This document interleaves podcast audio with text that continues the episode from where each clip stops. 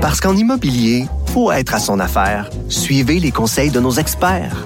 Via Capital, les courtiers immobiliers qu'on aime référer. Bonne écoute. Geneviève Peterson. Une animatrice pas comme les autres. Cube Radio. Nicole Gibault est avec nous. Salut Nicole. Salut Geneviève. Bon, on se parle de petits plaisantins. Des gens euh, un peu euh, un peu avinés, je dirais ça comme ça, euh, qui ont eu une très très mauvaise idée. Trois hommes euh, vraiment en état de boisson qui semblent avancer ont involontairement dénoncé leur rassemblement illégal en faisant des coups de téléphone au 911. Euh, ça juste pour cette idée de faire des coups de téléphone quand tu es une personne adulte, je trouve au 911. Euh, déjà là, on n'est pas très très bien avancé. On parle d'hommes de 50 euh, et 60 ans ici là. Donc c'est pas c'est pas des gamins là. Ils faisaient le party dans une résidence privée euh, en plein couvre-feu aux alentours de 22h40 commence à appeler euh, mais à un moment donné la police s'attend tu sais quand t'appelles au 911 une couple de fois puis même une fois si tu raccroches leur devoir c'est d'aller voir si t'es correct.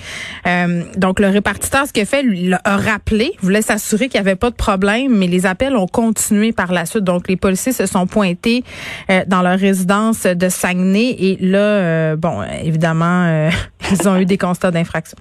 Oui, de toute évidence, il n'y avait pas toute leur tête. Là. Disons qu'elle était assez pleine de liquide. Euh, et d'autant plus que le 911, on sait que c'est pour des cas d'urgence. Ce qui est désolant là-dedans, c'est que on, dit de pas utiliser le 911 pour tout puis pour rien, mais là, c'était vraiment pour rien en plus. Là. Puis ben, c'est parce que évidemment, ils ont hérité de, de de leur blague en, en, en ce sens qu'ils ont obtenu, comme tu dis, des constats d'infraction de 1550 mm. dollars chacun. Euh, mais, mais moi, ce que je trouve intéressant, là, puis je trouve important, c'est que, garde, euh, oui, c'est beau de respecter les consignes sanitaires, puis de pas se, mais, mais de grâce, euh, ne pas solliciter euh, les. Mais les services d'urgence, ils n'ont pas juste ça à faire. Je suis désolée, là, les gens mais sont. Je pense que les gens qui dénoncent aussi, euh, apparemment qu'il y a des gens qui veulent dénoncer, là, puis c'est bien, là, c'est pas, pas ce qu'on dit. Ah, moi, j'ai de la misère avec la. Non, moi, la, la, culture du collabo, là, ben de la misère avec ça. Ouais, non, mais ce que je veux dire, c'est que peu importe, là, ça c'est personnel. Il y en a qui vont décider de le faire, pas de le faire. On peut avoir des idées là-dessus, d'accord, pas d'accord. Euh, ça va, mais le, moi où je m'en viens là-dedans, c'est qu'en lisant ceci, je me suis dit, ben là, en plus, euh, s'il y a des gens qui utilisent le 911, disons que c'est pas une bonne idée. Mais non, c'est sûr que non. Puis tu sais, aussi, euh, à un moment donné, tu sais, je parlais de dénonciation, je pense qu'il y a le gros bon sens qui rentre en jeu. Là, si ton voisin fait des parties à 25 personnes, je pense que la bonne chose à faire, c'est d'appeler. Après ça, si tu vois la vieille mère euh, de ta voisine d'en face faire une visite, tu sais, je sais pas si j'appellerais, mais ça, c'est moi. Non, mais je comprends. Puis ça, c'est une question de, de, de, ouais, exactement. Puis en plus, les les euh, les policiers, que ce soit pour le couvre-feu, on l'a toujours dit, on, on, on, espère et on souhaite et on pense que ça se fait régulièrement là, euh, de façon assez large, qui servent de leur gros bon sens là, pour euh, pour émettre ou non, même en cas de réunion. Là, je pense qu'on l'a vu. On a eu des exemples. Alors voilà, je pense que ça. Et oui, tu as raison, c'est personnel. Ils vont avoir eu leur leçon, j'espère, ces hommes du Saguenay ivres.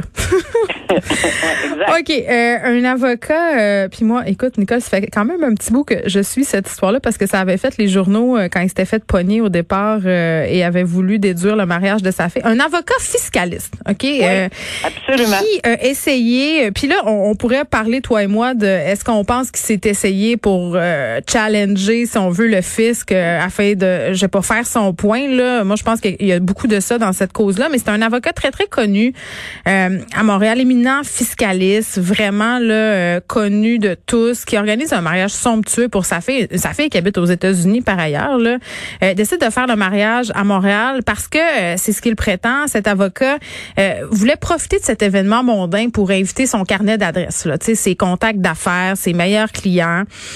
donc c'est ce qu'il a fait, selon ses dires. beaucoup beaucoup d'invités, gros mariage, 218 invités. Et là, ce que la mariée prétend, c'est que sur ces 218 invités, il y en avait 97 qu'elle ne connaissait pas du tout. Euh, des invités qui auraient été là pour des raisons, entre guillemets, commerciales. Donc, cet avocat-là a essayé de se faire déduire ses frais. Les frais du mariage de sa fille. Ben, écoute, c'est, il est pas gêné. C'est ce que j'ai envie de dire. Non, pas du tout. Et puis, euh, évidemment, on comprend là, que c'est un éminent fiscaliste, on comprend tout ça, puis peut-être que oui, c'est en fonction de voir jusqu'où on pouvait porter euh, ces dépenses-là, parce que dans ton exposé, là, ce qu'on va comprendre, c'est qu'on a voulu déduire les dépenses de ce mariage-là euh, parce qu'on les a associées, parce qu'on sait qu'un revenu, bon, quand on tire du revenu, de l'autre côté, tu peux avoir une dépense que tu peux appliquer parce que tu as, eu ce revenu-là. Lui prétendait euh, que sa firme, bon, les, les, ça en a bénéficié, ont bénéficié évidemment de ses contacts avec euh, des personnes que la, la jeune fille connaissait même pas là, et que c'est dans c'est du PR là, si on me permet l'expression. C'était bien. Euh, non, mais attends, son cabinet là, euh, Spiegel a, remboursé 75 000 dollars. C'est la moitié de la note de frais du mariage. Donc vraiment là, tout le monde était un peu embarqué dans ce processus là. là. Oui, la seule chose, c'est que, premièrement, c'est le, le, tribunal a décidé que c'était pas le cas et lui a pas donné raison. Le fisc est tout à fait content de cette décision-là. Ça veut pas dire qu'il. Mais le fisc est toujours content quand il paye ben pas, Nicolas. ben, non, ils sont pas contents quand ils perdent. J'en ai entendu des dossiers en cours du Québec pour le contre le fisc, puis ils sont pas contents quand ils perdent. Ben, Mais c'est ça. évidemment, évidemment, là, il s'est réjoui parce qu'évidemment, c'est un principe qu'ils ont débattu. Mais ce qui ce que j'ai trouvé un peu euh, euh, délicat, par contre, c'est que je pense que ça n'a pas été en faveur de l'avocat en question qui voulait déduire là, euh, que son propre bureau, ouais, euh, il n'y a pas eu de témoignage de son propre bureau parce que c'est le bureau en fait qui pouvait peut-être appuyer son témoignage. Non, mais le bureau était éclaboussé par là, par ça. Là. Ils ont l'air d'une gang de profiteurs du système. Euh, d'ailleurs, il, était à la tête de ce cabinet-là euh, qui l'a quitté à la même époque, là, à l'époque du mariage, mais il restait actionnaire quand même jusqu'en 2019. Là. Euh, mais bon, il a été débouté devant le fisc. Et j'aime, j'aime, j'aime, j'aime ce que le juge a dit, qu'il n'avait pas été impressionné par l'outrecuidance de son témoignage. J'adore ça. Euh, euh, ouais, le père, euh, son, le père du, du, en question de la mariée là. Ouais, puis c'est ça. Puis quand je disais tantôt, il a pas été impressionné par ça. Il a pas été impressionné non plus par l'absence, comme je disais tantôt, parce que pour prouver les avantages que le cabinet avait retirés de ce mariage-là, hmm. ça aurait été une bonne idée si effectivement il y avait un représentant du bureau d'avocat comme tel qui avait pu, pu appuyer ses prétentions. C'est pas le cas. Il a perdu. On verra si euh, on va pousser jusqu'à la Cour. Évidemment, si on va pousser en appel ce dossier-là, euh, ça sera une décision que, que, que l'avocat euh, fiscaliste euh, devra prendre. Hum, mais j'espère qu'il aura calculé des deniers pour ce faire. Parce que, mais il n'y a pas l'air pauvre. Un homme qui est coupable d'avoir secoué son bébé d'à peine une dizaine de jours et d'avoir causé sa mort il y a trois ans, condamné hier à sept ans et demi de pénitencier au palais de justice euh, de Sherbrooke. Euh, et vraiment, euh, bon, Ariane Pomerleau, la maman du Tiliam qui est décédée, a surmonté plein plein d'épreuves depuis le décès de son enfant. Puis, tu sais, c'est tout le temps des histoires absolument épouvantables, des histoires de bébés secoués. surtout sais, quand on apprend un peu les détails de l'histoire, euh, tu sais, un enfant qui se ramasse à l'hôpital, on cherche qu'est-ce qu'il a, les derniers jours sont, tu sais, c'est c'est terrible. Moi, moi, à chaque fois que je lis une histoire de bébé secoué, je me dis comment comment quelqu'un peut en arriver à faire ça. Puis en même temps, je comprends comment on peut en arriver à faire ça. Ben, moi, j'ai de la difficulté à comprendre comment on peut en arriver. Ah, mais quand t'es un parent, puis t'es démuni, puis que t'es fatigué, puis t'as plus de ressources, puis t'es à bout des nerfs, tu sais, je veux dire, moi, je ferais jamais ça, mais je peux comprendre qu'à un moment donné, tu te ramasses dans un état mental tel que ça arrive. Mais c'est c'est pas ça qu'on veut, là porte de pour pour euh, malheureusement les gens euh, peut-être par souci de quoi sont gênés ou sont mal à l'aise ou peu importe. Mais c'est de demander de l'aide, c'est ça. Oui, c'est ça parce que j'en ai euh, j'ai encore aujourd'hui après je sais pas combien d'années des, des j'ai des images là parce que j'en ai entendu effectivement il avait dix jours l'enfant mm. Dans mon cas et, c'est épouvantable d'entendre ceci puis l'expertise puis le tu sais, euh, et je sais pas, j'espère que la mère a pas assisté à tout, tout, tout, parce que c'est extrêmement. Elle avait l'air d'être là, là, puis elle a raconté comment ça avait été dur de prendre la décision de le laisser partir parce qu'il avait des séquelles trop importantes. Ah, ben pour le procès, parce qu'évidemment, on sait très bien qu'il va avoir toute l'expertise hmm. médicale, puis c'est vraiment épouvantable à entendre. J'avais, j'avais les cuisses pas mal bleues de me, de me pincer pour pour pas trop réagir parce que ça fait vraiment vraiment très mal d'écouter ça. Maintenant, sept ans et demi, euh, c'est un individu qui semble pas euh, bon, enfin, il, refuse de reconnaître ses gestes.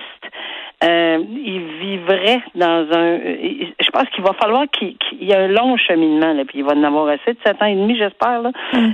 Euh, pour, pour faire un long cheminement. D'abord, premièrement, ça va être dans un pénitencier. Dans un pénitencier, on offre des services à cette Parce que il a jamais admis les faits, hein, Alexandre euh, Roux. Il veut, il veut pas reconnaître les. C'est un comportement que que que c'est même sa propre famille, quand on lit dans le document, dans le papier, là, que sa propre famille puis l'encourage à faire parce que ça commence par là. La réhabilitation, là, ça commence par une admission des faits, une admission et un regret, des remords. Je parle pas quand on va aller en appel, etc. C'est difficile d'aller dire je regrette d'avoir fait des gestes que j'ai que j'admets pas avoir connus puis je m'en vais en ben, appel. c'est ça.